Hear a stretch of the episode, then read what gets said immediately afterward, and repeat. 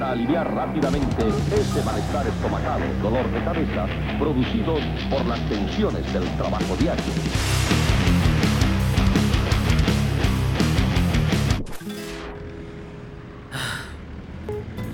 A ver, a ver, ¿en qué estaba? ¿En qué estaba?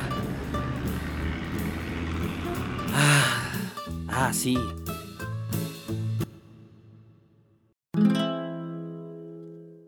¿Por qué siguen existiendo los Simpson, temporada más o menos buena fue hace más de 20 años. Hay gente que escucha este podcast que nació cuando los Simpson ya olían agrio. Oh, esperen un momento, soy yo. Sé que muchos no entenderán la mitad de este podcast porque efectivamente nacieron después y no les tocó el fenómeno que fue Los Simpson para mi generación. La gran mayoría de referencias y frases que utilizaré en este podcast no son de su conocimiento porque su generación es basofia. Y vaya que he visto basofia, pero esta es una de las peores basofias. Ya los veo decirme que me siente, que me calle, que los Simpsons son para señores, a lo que solo puedo responder. Bendigos niños altaneros quieren darme clases en mi propio podcast. Los padres de hoy no saben educar a sus hijos, no señor. Soy parte de la generación que nos tocó ver los Simpsons cuando salieron. Sí, ya sé que sois de la época de los dinosaurios, pero así fue. Era un niño cuando comenzaron a emitirlos en la televisión pública. Si usted es más joven, haga de cuenta que es como YouTube, pero solo teníamos algunos canales y la mayoría de ellos se veían mal, por lo que había que ponerles una antena de gancho para poder sintonizar los Simpson. Recuerdo muy bien que cuando llegaron se hizo un alboroto enorme. La primera caricatura para adultos decían los periódicos y la televisión.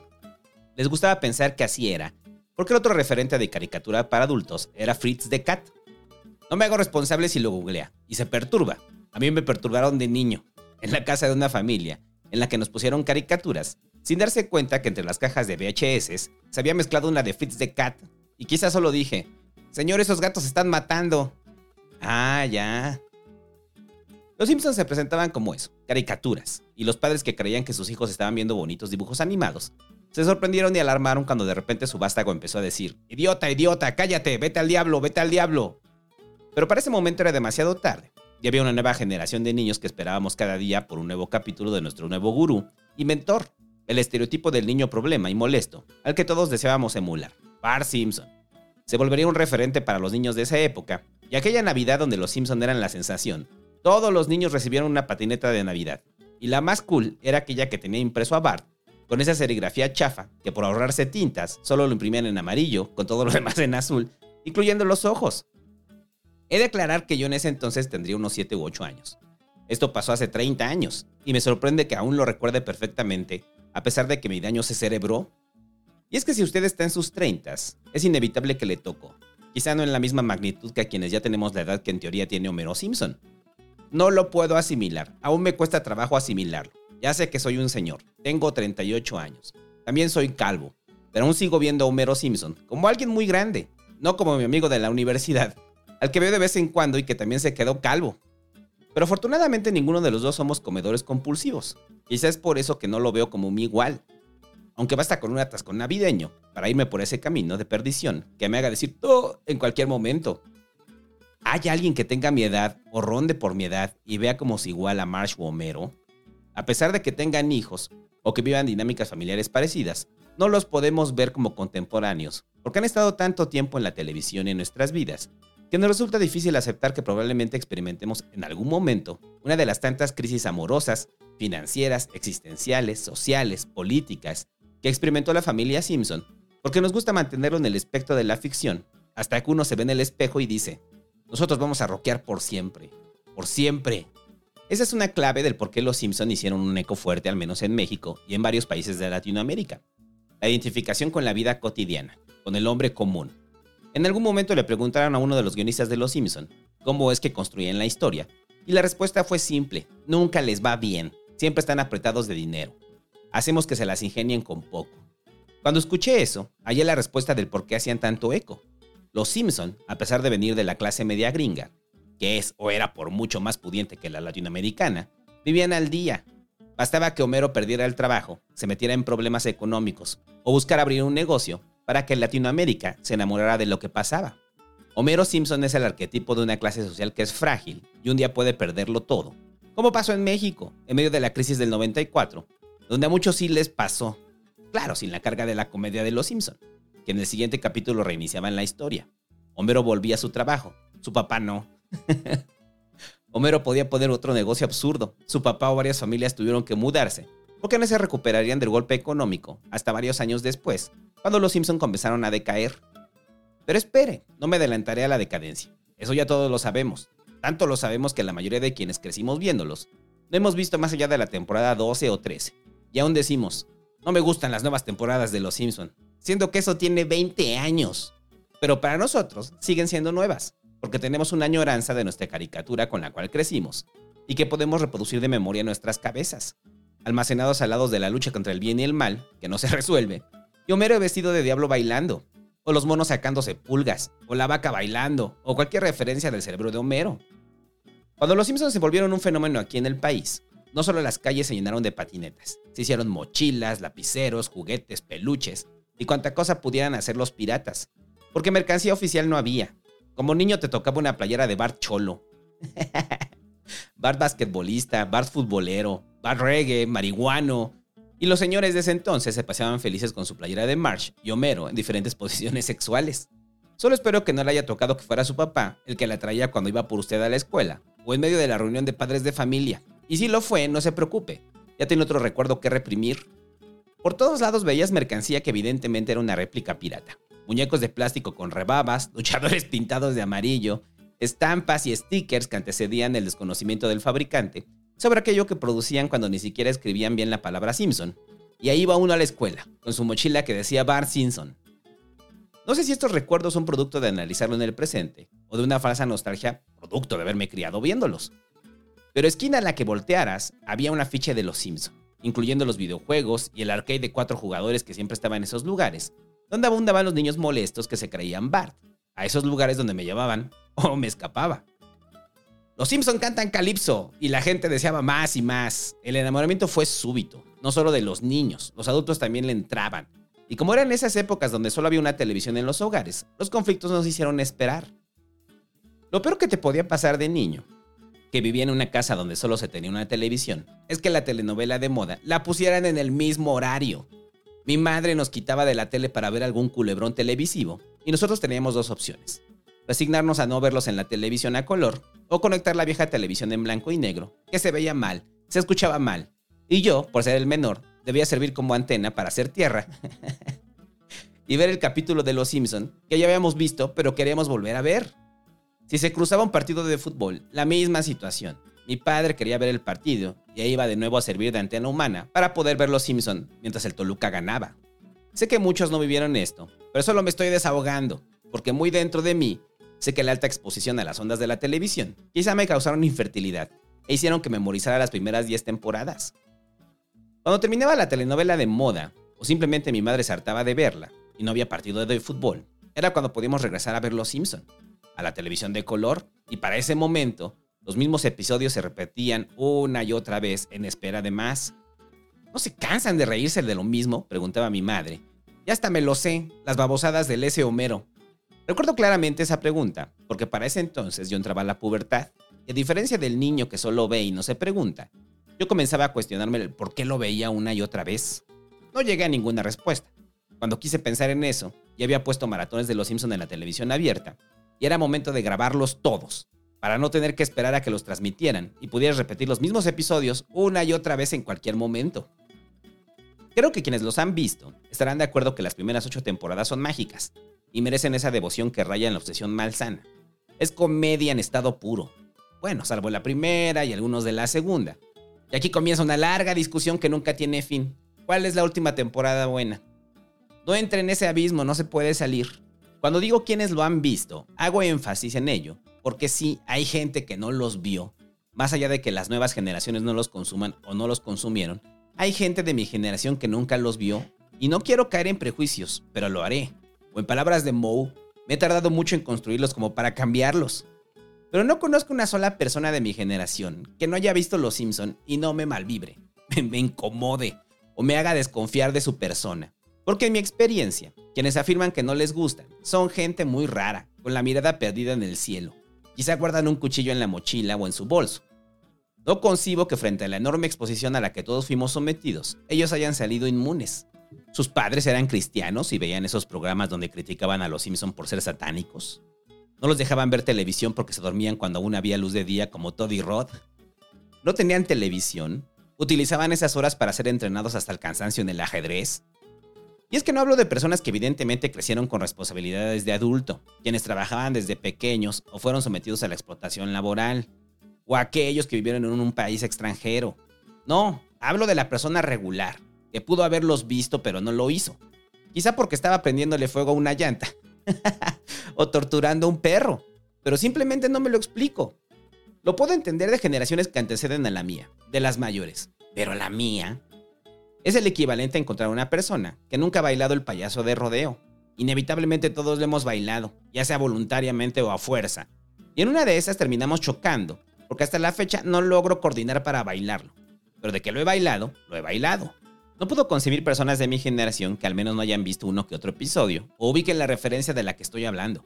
Porque sí, soy de esos, ahora más controlado que en años anteriores. Ya trato de no empezar una oración con, como en el capítulo de Los Simpson, porque sé que así como yo no confío en la gente que no le gustan las primeras temporadas de Los Simpson, o de menos la conocen, mucha gente puede pensar que se es un idiota por citarlos a la menor provocación. Ya en la vida adulta y profesional no puedes andar por la vida citando frases de Los Simpson, porque en una de esas te encuentras a alguien que no entiende y es incómodo, es muy incómodo que te digan, ¿eh? No, no he visto Los Simpson. Ahora, señor Santos, sigamos hablando de los impuestos que adeuda y su terrible situación fiscal. Ah, sí, como en ese capítulo de Los Simpson cuando Krusty lo embarga el fisco. Señor Santo, le repito, esto es serio. Si no paga, vamos a proceder legalmente en su contra. Ahora lo omito, o al menos hago mi mejor esfuerzo en no citar frases Simpson, en los momentos menos indicados, en el Ministerio Público, con el médico, con el notario, con una chica que esté saliendo y que no tenga certeza de que le gustan, o hasta con mi familia. Trato de controlarme, porque si no le entienden, uno debe explicar todo el capítulo, y el chiste se muere. Y al final solo te dicen, ah, órale, no, no, no lo he visto. Ya sé, probablemente la persona rara sea yo y no usted que no los ha visto. Pero este es mi podcast y si no le gusta se va al demonio. Así es, puedo escribir muchas cosas que nunca digo. Afortunadamente hay gente que comparte el gusto. Y no solo eso, sino que son peores que uno y se llaman amigos. Hace años, un grupo de personas que ahora son grandes amigos estaban en la espera de conocerse por primera vez. Yo había organizado el encuentro porque aunque trabajamos a distancia, nunca nos habíamos tratado en persona todos. Iba tarde y mi amiga me mandó un mensaje para decirme que había llegado. Los otros amigos también. Le dije que los buscara. Yo iba preocupado sobre cómo iba a ser ese encuentro, pero cuando llegué ya parecían amigos de toda la vida por una simple razón. La carta de presentación fue, hola, soy fulanita, hola, soy fulanito. Un silencio incómodo y después, ¿y qué? ¿Les gusta algo? La amistad quedó sellada. Y ya tiene más de 7 años eso. Eventualmente comenzamos a hablar más de nosotros, nos hicimos más amigos, siempre compartiendo las frases que no necesitaban ser explicadas porque el otro entendía el dialecto Simpson.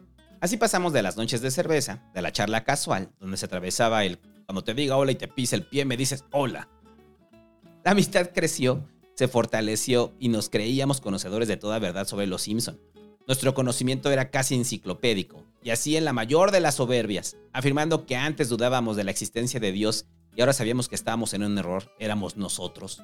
Con esa soberbia vil, decidimos inscribirnos a un concurso de trivias. Nos nombramos los magios, un amigo imprimió playeras, fuimos orgullosos a la noche de trivia a comer papas, tomar cerveza, envilecidos por nuestra supuesta sabiduría. Oh, pensamos que teníamos el peinado más alto, pero el viaje a Disneylandia nos abrió los ojos. Creo que quedamos en sexto o séptimo lugar. Las preguntas eran demasiado complejas para nosotros. Perdimos frente al mejor, frente a la cosa que ahoga y el club de Cory. con Pumundo y Permegarret nos cayó la boca e iban con playeras vistosas, uniformados en todo su ser. Cada referencia, cada dato escapaba de nuestro supuesto doctorado en Los Simpson. No recuerdo bien las preguntas, pero me hicieron sentir vergüenza tantos años viendo Los Simpson, memorizándolo sin querer de forma religiosa, y no éramos nada frente a un grupo de contemporáneos que me hicieron recordar. Lo intentaron y fracasaron miserablemente. La moraleja es nunca lo intenten. Salimos de ahí con nuestra moral baja y regresamos el siguiente año. Y también volvimos a perder, nacidos para segundear. y nos preguntamos por qué iban a la trivia a bucharnos. No volvimos nunca más, Perdimos la pista de ese evento y nos quedamos encapsulados en nuestra amistad que señalaba a los otros, a los ganadores con, mira Bart, este es un loquito. Aún así la amistad sigue y seguimos hablando en referencia a Simpson de vez en cuando. Y nos moderamos cuando estamos con gente que sabemos que no va a entender. No se ofenda señora, pero usted no sabe ni papa. y la exacerbamos cuando encontramos a alguien igual y entonces solo decimos, cállese señora. Y es que ese es el punto. Con el paso de los años entiendes con quiénes puedes hacer citas y con quién no, y generalmente aquellos con los que puedes. Son los cercanos, los amigos, que no dudarán en responderte cuando vas de viaje. Santo, eres tonto como una piedra y feo como una blasfemia. Si un extraño te ofrece llevarte, te subes. Nuestro tiempo de trabajo en publicidad le llamamos McMahon and Tate. Es una referencia oscura. El grupo de WhatsApp pasó a los amigos del Pino y ahora está Juan Topo en patineta y se llama Cosas de Chavos. Y usted pensará que solo hablamos de los Simpson y no es así. Solo son chistes compartidos que entremezclamos en nuestra cotidianidad. Porque para eso son los Simpson, para animar la vida cotidiana, para darle un pequeño picor a la charla siempre y cuando el que sea tu interlocutor entienda qué es eso, un chiste, como el cóngul maldito.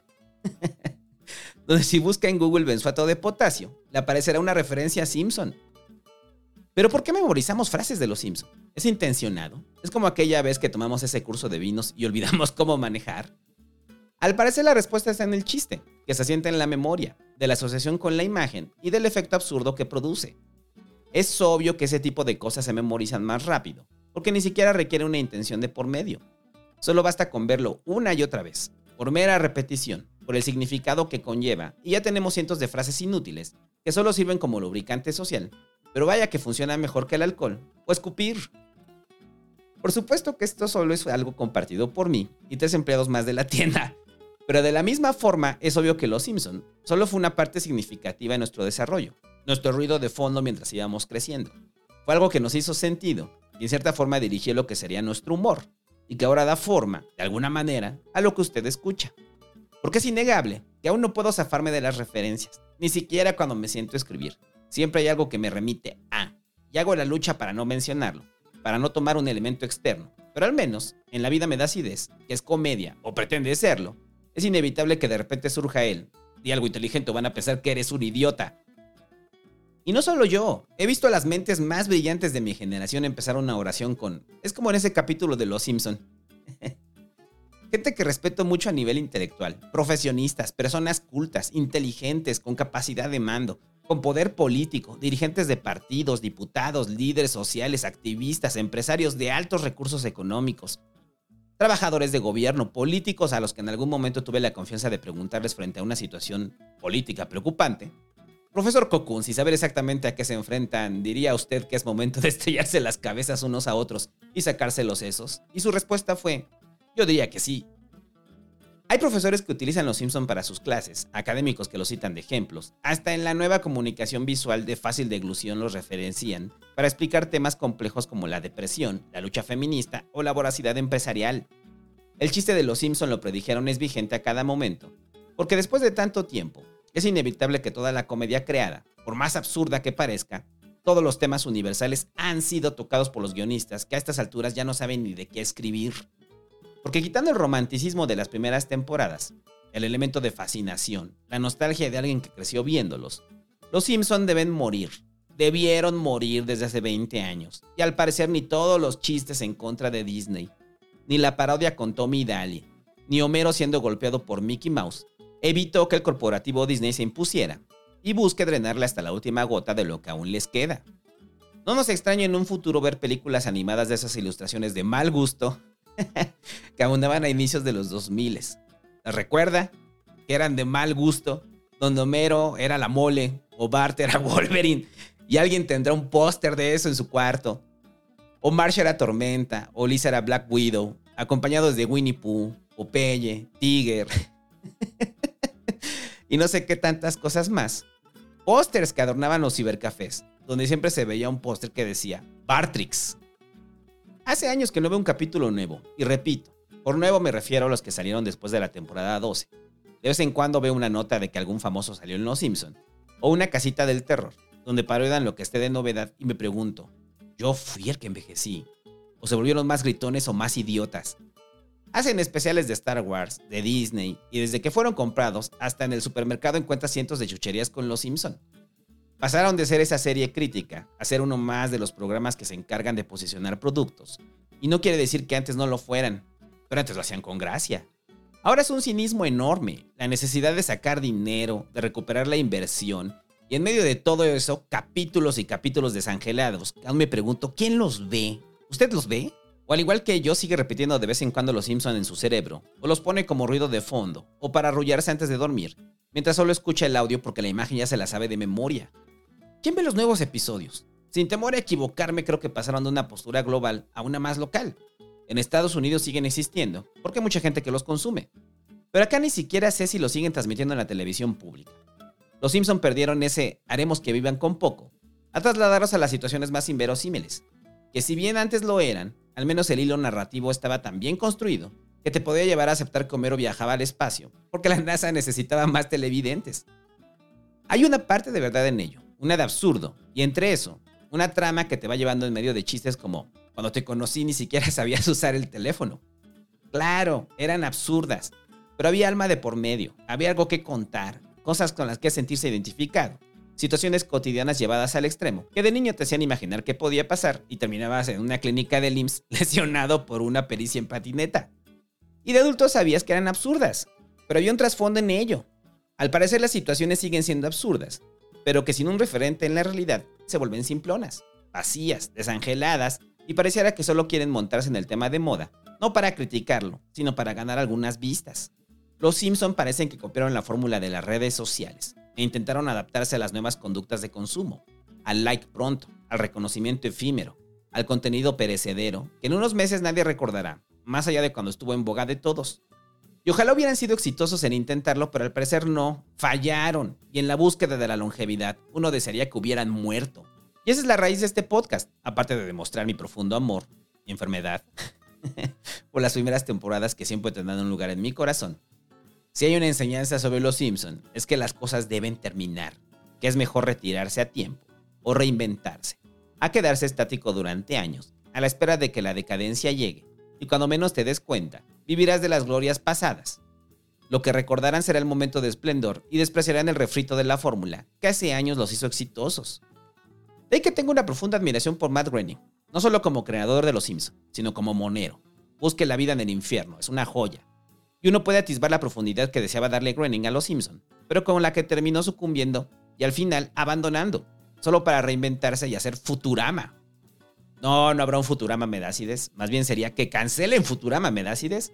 Porque uno puede ver ahí que el creador que se limita a un producto, a repetir la fórmula hasta el hartazgo para satisfacer a las masas, es un creador que está condenado. Ahora tiene desencanto que si bien repite la fórmula, se agradece que haya una beta de creatividad más allá de aquello que le dio fama. Pero estos tiempos son otros, y frente a la vorágine de contenidos que es Internet y la industria del entretenimiento en estos tiempos, donde se crean contenidos y se les exprime hasta la última gota porque las audiencias requieren otra película de Marvel con música de Guns N' Roses. Pero eso será en otro podcast. Otra película que es exactamente lo mismo, solo que con diferente capa de personalización. En estos tiempos donde no se quiere nada nuevo, solo la misma fórmula repetida hasta el hartazgo, la misma música épica, los mismos encuadres, hasta el vaso que te venden en el cine es el mismo. En estos tiempos donde el entretenimiento busca ser inmediato y olvidable, Los Simpson, o esta versión de ellos, hallaron su verdadero nicho, ese que en las primeras temporadas criticaban con las convenciones de nerds, cuando cuestionaban las actuaciones de voz en una caricatura para niños. Es un producto mediocre que solo busca una continuidad bajo la dictadura de las audiencias. Los Simpsons son Internet, representados en carne viva. Son las audiencias exigiendo la novedad y el mismo baile estúpido o el reto de moda sin exigir un fondo solo aquello que pueda ser compartible, likeable y efímero. Los Simpson no echaron a perder a los Simpson. Nosotros con nuestros mecanismos de audiencia, que exige lo mismo de forma sistemática, echamos a perder los Simpson. Porque si existen, es porque aún hay gente que los consume, esperando que en algún día renazca la época de oro que sabemos que no volverá. Se siguen viendo por simple rutina, por costumbre, en espera de la sorpresa que sabemos que no llegará y no tienen intención de llegar. Las cosas deben morir, deben terminar incluso aquellas que amamos hacer y consumir. Antes de volverse un Simpson, así funciona, o como diría Lisa y Homero en ese capítulo. Recuerda, papá, la gloria es pasajera. No. Teme a las idus de marzo. No. Sé que eres feliz ahora, pero nada es para siempre. Todo es para siempre. ¿No entiendes? Tener todo lo que tienes con el tiempo te dejaría insatisfecho y sin alegría. Llévense a esta niña.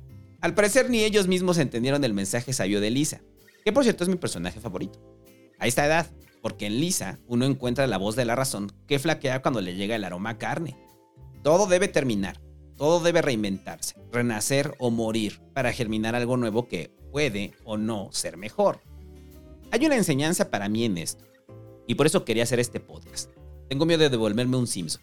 Siempre lo he tenido, más allá de lo, de lo físico, porque pelón ya estoy. Es presente y es constante. Me deprimen las bandas que viven de las viejas glorias. Sí, te estoy viendo a ti, System of. Ya saquen algo, maldita sea. No aplica para las bandas de venerables ancianos, de las que admira sus primeras obras, porque fueron grandes. Y ya no les da ni la mente ni el cuerpo para hacer algo nuevo. Pero los de System ni están tan viejos, solo no hacen nada y ya. Me deprime ver a los Simpson ahí tratando de sobrellevarla, de salir tablas con los nuevos episodios. Tengo miedo de volverme un Simpson en mi vida cotidiana y también en lo que hago, aferrado a ello porque me da dinero, reconocimiento o tranquilidad. Por eso cuando me decían que la vida me da acidez debería durar más temporadas, me negué. Esta es la última y esta es la final. Regresará tal vez muchos años después, pero muchos. Así como Futurama. Porque si no terminaré haciendo lo mismo que Los Simpson. Un Lady Gaga me da acidez, un Bad Bunny me da acidez. Debe morir, y qué mejor que muera en la cuarta. Porque desde el momento que comencé a hacerla, sabía que llegaría este momento, y cada vez se acerca más, o sea, en febrero o marzo del siguiente año. Y si usted escucha esto después de esos meses, sepa que ya murió, porque las cosas deben morir para que nazcan nuevas. Así surgió la semana Me que seguirá. Las novelas, los cuentos y demás cosas que tengo en mente. Pero la vida Me debe morir, antes de que termine haciendo un podcast donde la mitad del mismo son frases de los Simpson. ya, ya, ya, ya sé que es cinismo, pero quería dejar claro un punto. Renovarse o morir. Renacer o quedarse como una vedette que vive de las viejas épocas donde recibía el aplauso y el reconocimiento de los que hoy ya la olvidaron. Si usted tiene la intención de crear algo, si usted crea algo, creo que debe tener presente que tarde o temprano llegará ese momento donde debe decidir si continúa hasta la decadencia o muere para que renazca algo nuevo. Mucha gente lo ha hecho, algunos salen bien parados, otros no tanto, pero al menos la sensación de no ser esclavo de tu propia creación, por la comodidad que implica, es una satisfacción placentera. Los Simpson deben morir, pero sabemos que no tienen intenciones de matarlos. Así como muchos creadores de contenido, no tienen la intención de abandonar la fórmula que los ha hecho famosos. Y ahí seguirán hasta que llegue la decadencia dictada por las audiencias. Es el juicio de las audiencias el que determina si se muere o si continúa. Y no podemos negar que las audiencias solo quieren más de lo mismo y están dispuestas a hacer todo lo posible para que no cambie. Ahí tienen los fans de Star Wars. que querían lo mismo. Quieren al niño yo no fui una y otra vez y cuando se intenta algo nuevo le dicen, vamos Bart, haz lo tuyo. Me da miedo la simpsonización de mi persona y de mi creación, porque creo que el riesgo está en lo que le pasó a los Simpson. Terminaron siendo el chavo del 8. El mismo chiste reciclado una y otra vez. La misma situación donde cambia solo un elemento. El chavo del 8 que sigue siendo popular en toda Latinoamérica. Así como los Simpson lo siguen siendo en Argentina. Hace años andaba en Ushuaia, en Argentina en la Patagonia para ser exactos. Entramos a un bar para charlar y conocer locales. El ruido del bar era enorme y la gente paseaba de un lado al otro con su cerveza. De repente escuché que bajaron el volumen de la música, porque varias personas estaban en la barra viendo Los Simpson. Fue un sentido bonito de comunidad. Me senté a su lado y los vi con ellos y nos reímos del mismo chiste del que me reía mientras sostenía la antena de esa vieja televisión en blanco y negro. Comedia perfecta, humor perfecto, un capítulo de los noventas que no fue perecedero sino que trascendió y se sigue disfrutando 20 o 30 años después. Ahí puede ver la relevancia de saberse retirar a tiempo, de cerrar con broche de oro, de que el recuerdo venga del momento cumbre de la obra y no de la decadencia de esta. El perdurar hasta la decadencia demerita la raíz que nos hizo amarlo, pero no borra lo que sentimos al verlo o evocarlo. Y eso es lo que yo quiero, eso es lo que espero para la vida me da. Que en unos años ponga esto y se ría de nuevo, si no es que ya lo hace con los podcasts de hace tres años que le guarde afecto por lo que le hizo sentir en su momento, que lo aprecie como algo que fue pensado no para la longevidad, sino para la temporalidad y la trascendencia. Que se pregunte, ¿y luego qué más hizo? Y vea que valió la pena la muerte, porque nacieron cosas mejores. Pero no se preocupe, aún faltan varios programas bien pensados antes de que llegue la simpsonización de este podcast, pero que inevitablemente morirá para no hacer un Simpson, sino un Homero, o mejor aún, un Futurama regresa cada 6 u 8 años y regresa mejor que el anterior. Tampoco es creer que todo regreso es malo. Usted regresó con su ex. y mire quién lo cuestiona. Pero el problema no es regresar, sino la continuidad hasta el hartazgo. El sacar cosas solo porque sí, porque está probado, porque hay un nicho ahí que lo consume. Es eso lo que creo que es el efecto Simpson. Continuar por la comodidad, por la certeza, por el dinero, por costumbre o por el miedo a lo desconocido. Hay que entender que todo muere y que a veces hay que abandonar certezas para sentir el frenetismo de la existencia. O como diría Homero en mi frase favorita de todos los Simpson, que fue transmitido hace 27 años. 27 años. Jamás, jamás yo no puedo vivir una vida vacía como tú. Lo quiero todo. Las perturbadoras altas, las terribles bajas, la gris mediocridad. Claro, puedo ofender a algunos recatados con mi arrogante paso y mi olor al miscle. O jamás ser el borreguito de los llamados ciudadanos modelo que enrollan su lengua, enchinan sus barbas y deliberan sobre qué deben hacer con ese tal señor santo.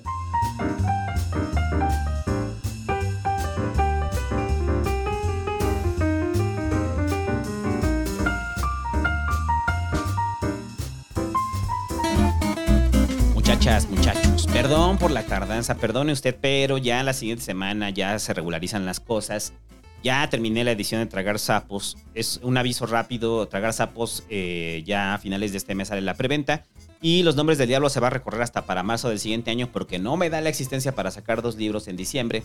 Pues ahorita tragar sapos, pero ya, ya, ya no se preocupe, ya no se van a retrasar sus podcasts. Gracias por entenderlo, gracias por entenderlo. No estaba viendo Los Simpson.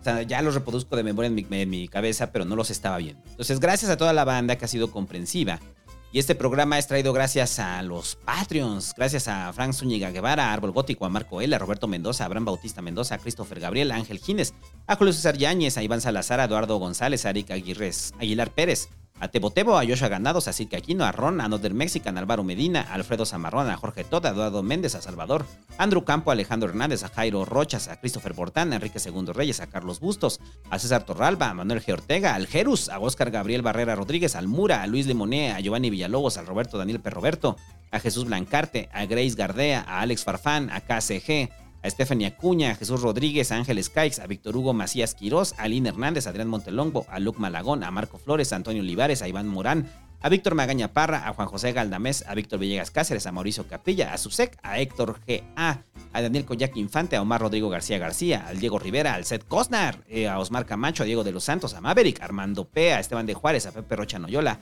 a Denis López M., a Betillo El Pillo, a Maverick Fuentes, a Martín González, a Rubén Rivera, a Edgar Quiñones, a Néstor Mendoza, a Contra Luis, a Luis Ponce, a Alan Martínez, a Francisco Chávez y a Alexa.